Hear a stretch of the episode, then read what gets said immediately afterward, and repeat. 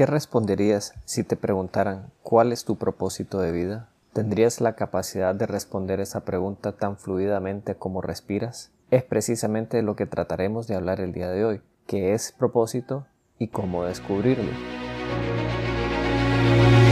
Te has enfrentado a la duda, al temor, te paralizas, no logras avanzar, sientes que el peso del mundo aplasta tus ideas, proyectos, sueños y cuando crees que ya no puedes seguir, que todo se ha terminado, te levantas una y todas las veces.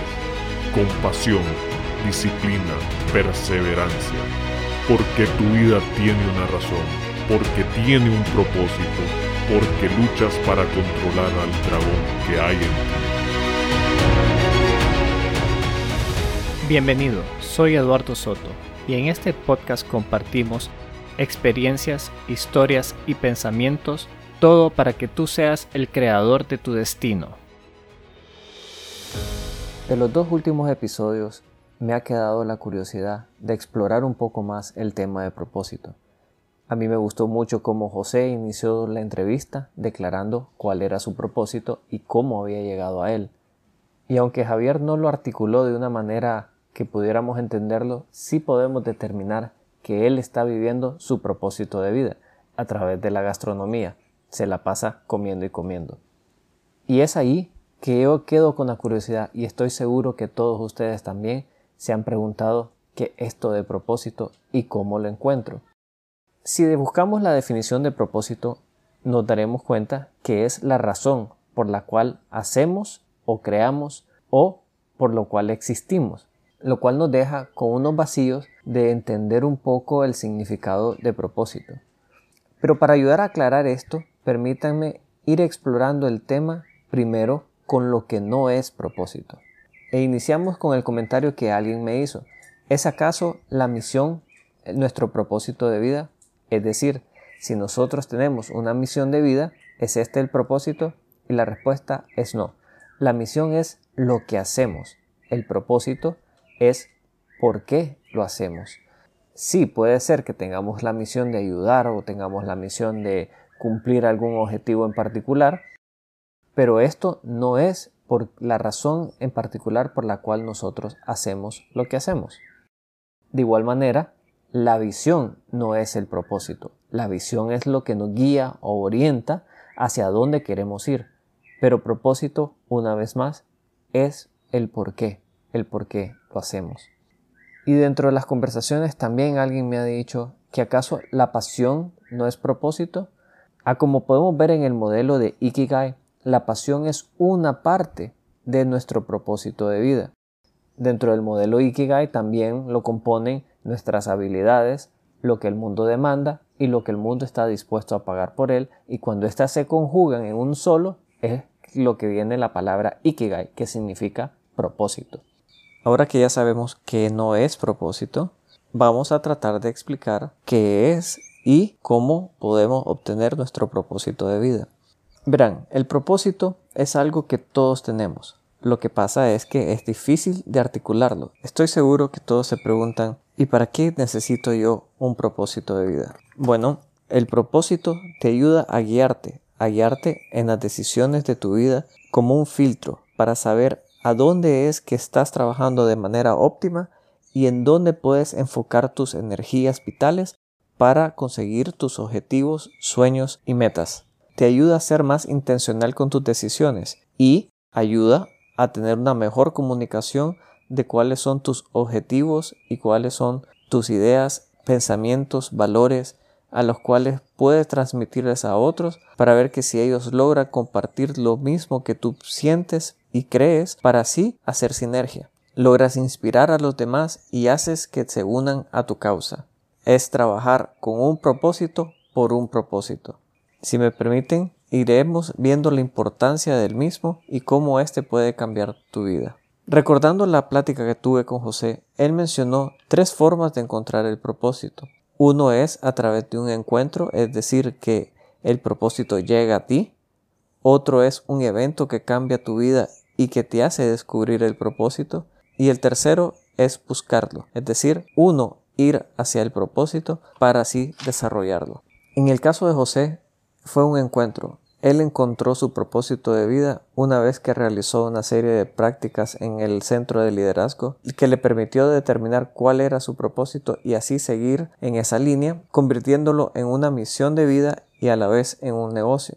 Si logran recordar el episodio, yo menciono un libro escrito por Simon Sinek, donde él narra la importancia del propósito y lo que te puede ayudar a hacer si lo encuentras. Siguiendo la línea de Simon, para entender el tema de propósito tenemos que estar conscientes de un principio, el cual es que somos lo que pensamos. Y esto es tan influyente que decimos lo que pensamos, hacemos lo que decimos, y son nuestras acciones el reflejo mismo de lo que somos nosotros mismos. Por eso es importante conocer el propósito, porque si no estamos conscientes de por qué hacemos lo que hacemos, nuestras acciones no tendrán sentido y andaremos, como dicen, como velero suelto en el alta mar. Pero bueno, regresando a la filosofía de Simon, Simon describe en su teoría, que se llama el círculo dorado, que operamos en tres niveles. El primer nivel es el qué, el qué hacemos. El segundo nivel es cómo lo hacemos.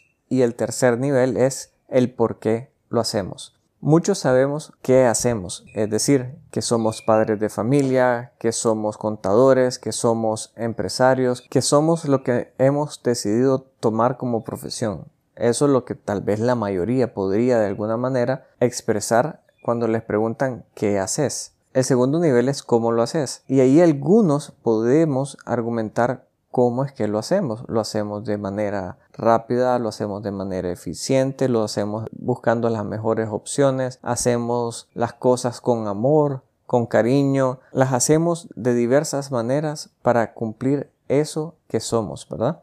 No sé si me están siguiendo, pero pocos saben articular el por qué hacemos lo que hacemos. Y es que nos cuesta articular, explicar por qué hacemos lo que hacemos por una sencilla razón porque esa es una parte emocional que está intrínseca en cada persona, que inclusive determina su esencia y su característica de cómo él ve el mundo y cómo lo interpreta. Por ende, podría decirse que el propósito es esa característica particular de cada uno que nos hace únicos e individuales. Es por eso que yo argumento que todos tenemos un propósito de vida. Ahora está el tema de poder articularlo en palabras y más importante, poder vivir bajo ese principio.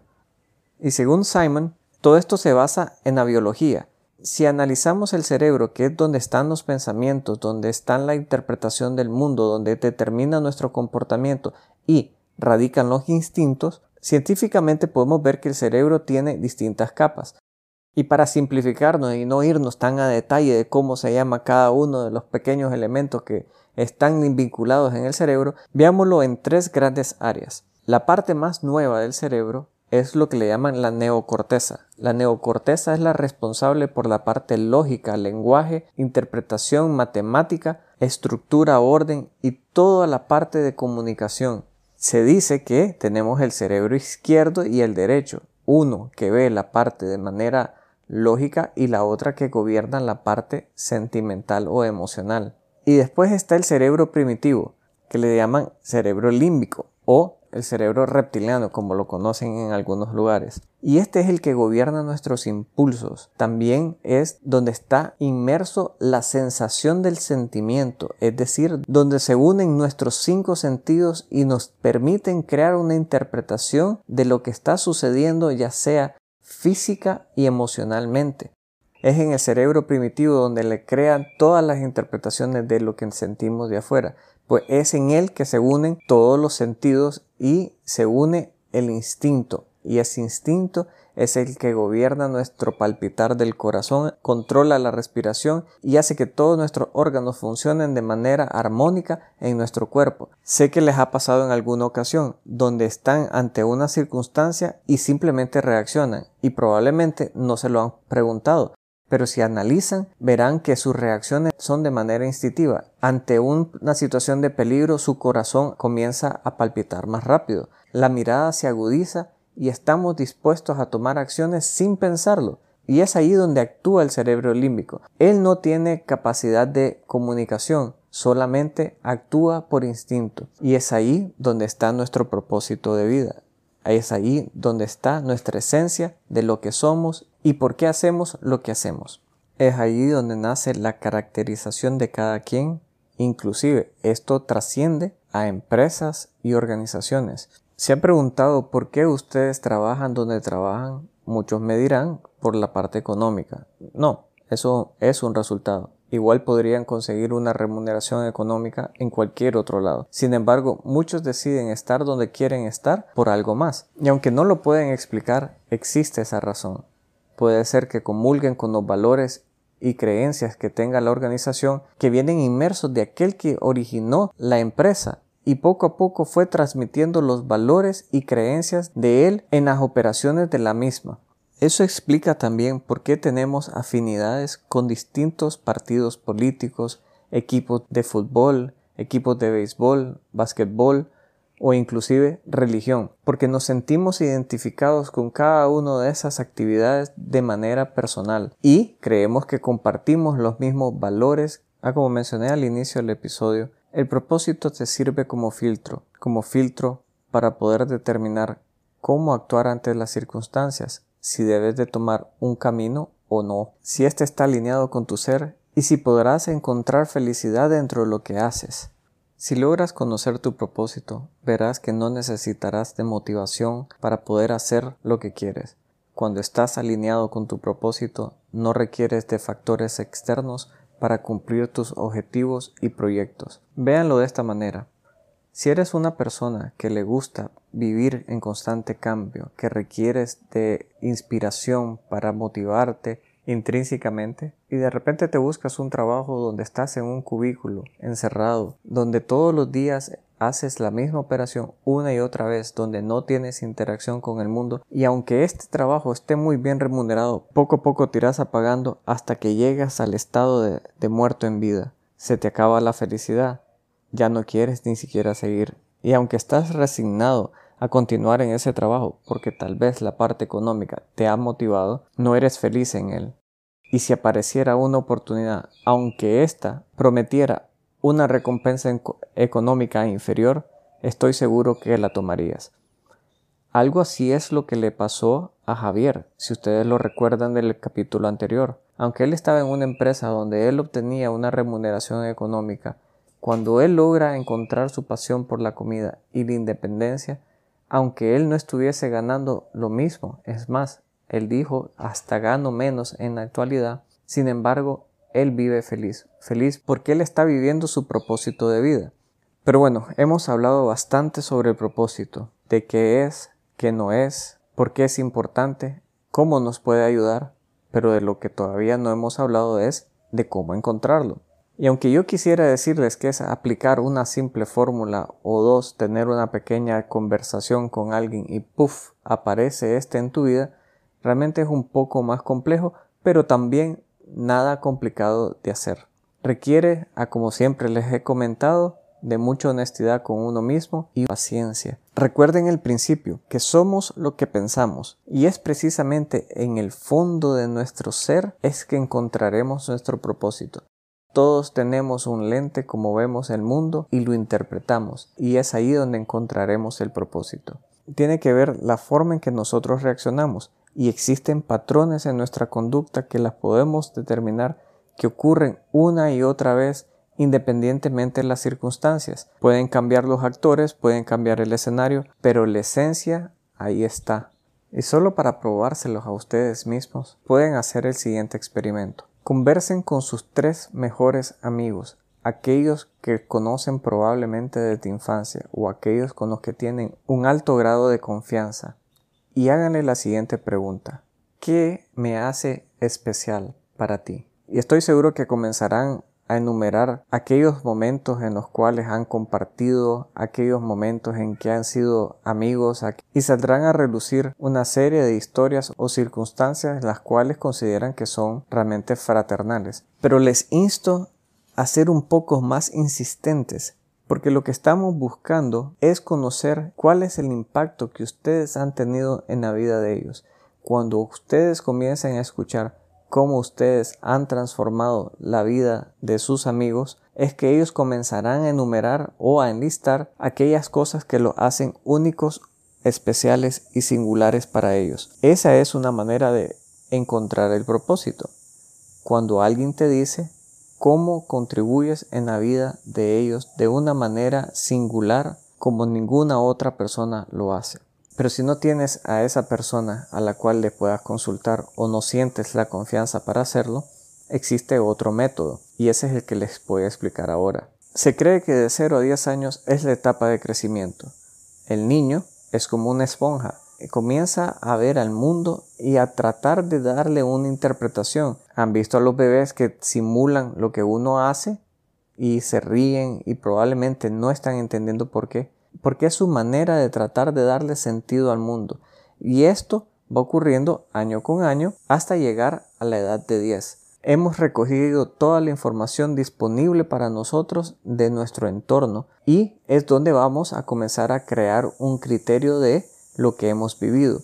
De los 10 a los 16 años es cuando comienza el cerebro a tener esa capacidad de crear criterio. Es ahí donde formamos nuestro carácter, le damos sentido a nuestras creencias y comenzamos a tener nuestros propios valores. De ahí para adelante ya solo queda vivir nuestra vida basado en nuestras creencias y valores que hemos forjado de esa edad de 10 a los 16 años. Y es bajo este principio que les puedo decir que si hacemos una lista de aquellos momentos en los cuales hemos sido felices en nuestras vidas, encontraremos pequeños patrones, pero no solo basta en enumerar aquellos momentos felices, sino también aquellos momentos en los cuales hemos tenido una profunda tristeza o simplemente que nos hemos sentido mal. Entonces, para poder desarrollar el ejercicio, tienen que enlistar aquellas historias en las cuales ustedes creen que han sido felices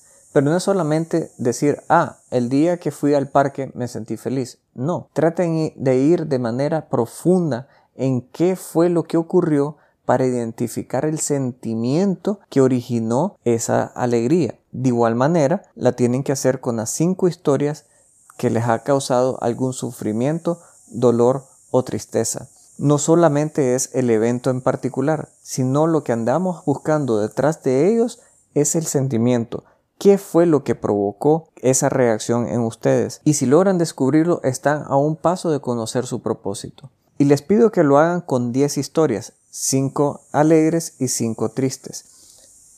¿Y por qué de esa manera? Porque verán pequeños patrones tanto que generan alegría y patrones que generan tristeza. Existen elementos o temas que se le llaman que son los que nos originan ese sentimiento y es a través de las historias que podemos conectar los puntos de este patrón que va poco a poco revelando nuestro propósito.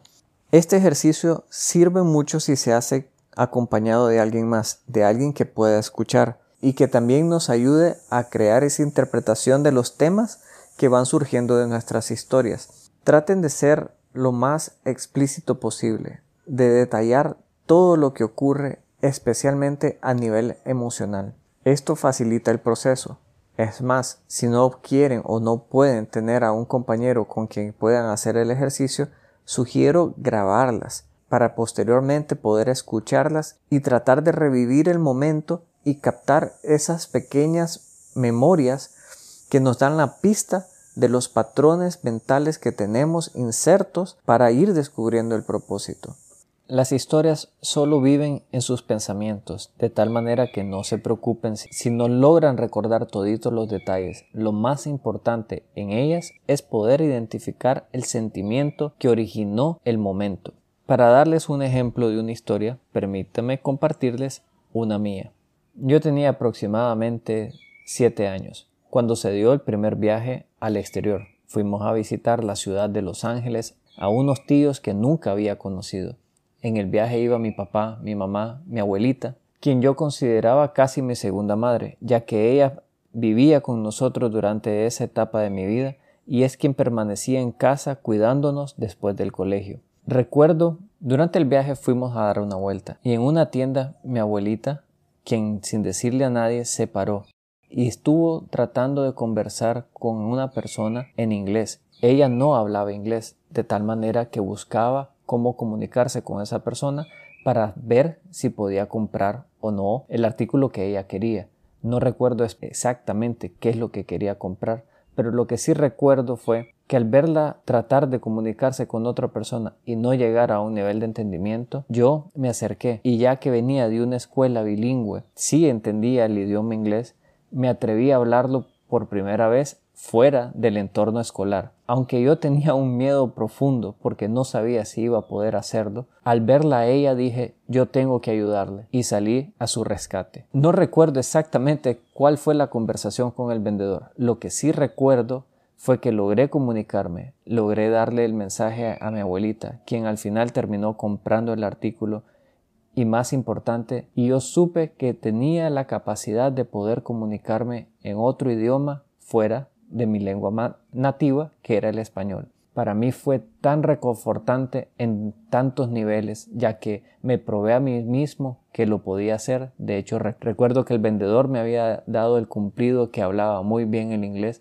lo cual ayudó a mi autoestima a reforzarla y a partir de ese momento nunca más tuve pena de hablar en otra lengua. Y por el otro lado, sentí que logré retribuirle un poquito a mi abuelita quien había estado tal vez no en una situación de vida o muerte, pero que le pude ayudar retribuyéndola a ella un poquito del cariño que tanto ella nos había dado durante la crianza. Es ese pequeño momento que me llena de tanta felicidad al recordarlo y saber que pude vencer las barreras de mis miedos. De esa pequeña historia, uno de los grandes temas es la parte de servicio. Quien me conoce sabe que soy muy abierto a ayudar a los demás, otro tema que preluce de esta historia es quebrar ese factor de miedo, que me atreví a hacer cosas de las cuales no me sentía cómodo de hacer. Sin embargo, por ayudar a otra persona, estuve dispuesto de hacerlo. Y otro tema que yo identifiqué de esa historia es ver las posibilidades, de no limitarme y de entender de que siempre hay una opción. Este último tema es parte de mi patrón de vida, que se repite una y otra vez durante muchas de mis historias personales y es de la cual yo he formado mi propósito de vida. A como lo he dicho en otros episodios, mi propósito de vida es ver las oportunidades que iluminan mi futuro. Y esta frase la componen dos elementos. El primero es el impacto, que es ver las oportunidades. Y la segunda parte es la contribución, cómo esta ayuda ya sea a mí o a los demás. Y yo lo defino como ver un futuro brillante. A como he dicho en otras ocasiones, puede que no les haga sentido a muchas personas, pero para mí es mi mundo. Para mí es mi manera o modelo mental con el cual yo opero y me ayuda a filtrar mis decisiones para así yo continuar con mi vida de manera plena y total. También tengo que confesar que el proceso no es de un momento, no es de un día inclusive, especialmente si lo están haciendo solo. Cuando están queriendo darle ese sentido a las historias, puede que les tome uno o dos días. Y puede ser que se hasta se frustren y no logren ver los patrones de uno a otro. Yo recomiendo, si llegan a ese punto, dejarlo por un día y retomarlo hasta el día siguiente. Lo otro que me costó a mí fue sintetizar todas estas ideas en una frase. Es por eso que sí les recomiendo, al igual que lo hace Simon en sus libros, de compartir este proceso con otra persona que les ayude a identificar los patrones y que les ayude a poner en palabras el borrador de lo que puede ser la frase de tu propósito. Sí les puedo compartir que llegar al punto de encontrar el propósito es como poder ver por primera vez. Las cosas comienzan a tener sentido, las cosas comienzan a verse de forma distintas y lo que aquello podía ser monótono y aburrido, de alguna manera cuando entiendes por qué haces lo que haces, estas ya no requieren de una motivación, ya no requieren de un impulso, simplemente las logras adaptar a tu modelo de vida. A como describí yo en el capítulo El dragón que cambió mi mundo, yo llegué al punto de estar muerto en vida, donde los días parecían uno igual al otro, sin ningún cambio, a pesar de que el mundo no se detiene y vive en constante evolución. Pero en mi mundo se había detenido. Mi mundo no tenía sentido. Y a pesar que externamente todo estaba igual, donde yo podía operar, no le hallaba sentido a nada de lo que hacía. simplemente vivía en aquel piloto automático de ir y venir al trabajo, de hacer lo que tenía que hacer y punto. Pero desde que he encontrado el propósito de vida, las cosas vienen cambiando. Es verdad que no he cambiado de trabajo, pero la manera en entender cómo yo veo el mundo me ha ayudado a ver las situaciones como oportunidades, las cuales se alinean con mi propósito de vida.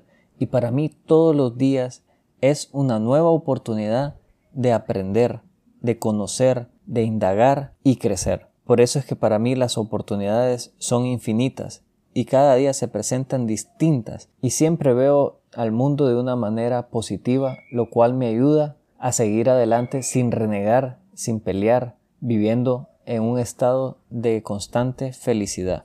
No con esto quiero decir que soy ya perfecto, iluminado. Todavía tengo mucho que aprender y en mi camino creo yo que está apenas comenzando. Parte de mi proceso ha sido compartir estos episodios con ustedes, pues esto también contribuye a mi propósito de vida, porque la segunda parte de mi propósito es encontrar aquellos momentos que iluminen mi futuro. Pero el propósito también lo quiero extender a los demás y ahí es donde vengo o queriendo crear una pequeña comunidad en las cuales también se alineen a mi propósito de vida, que logren ellos también compartir sus oportunidades para que todos tengamos un futuro brillante. Y realmente esa es la motivación o el porqué de estos podcasts, de por qué entrevisto a quien entrevisto y hago estos pequeños resúmenes para compartir mi proceso de aprendizaje que les sirva a alguien más para que ellos también logren descubrir su propósito y así ir poco a poco entrando a este estado de felicidad.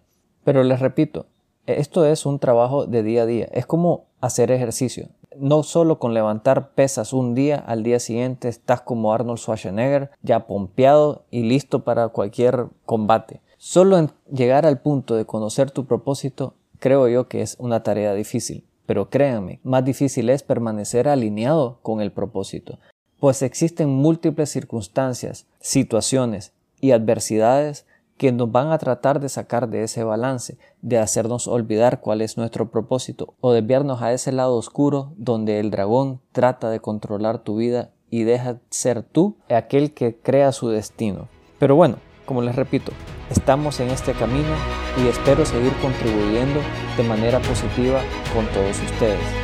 Yo agradezco a aquellos que han sido fieles hasta este momento escuchando los podcasts y compartiendo sus experiencias, pensamientos e historias a lo largo de los distintos episodios.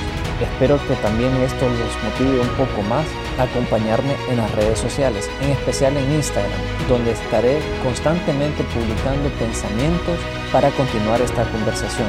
Si esto te ha servido de algo, espero que me dejes algún comentario en las redes sociales, la cual yo me sentiré muy agradecido porque sé que de alguna manera estoy impactando en alguien más que mí. Y bueno, como siempre digo, ya sabes, si tú no controlas al dragón, él te controla a ti.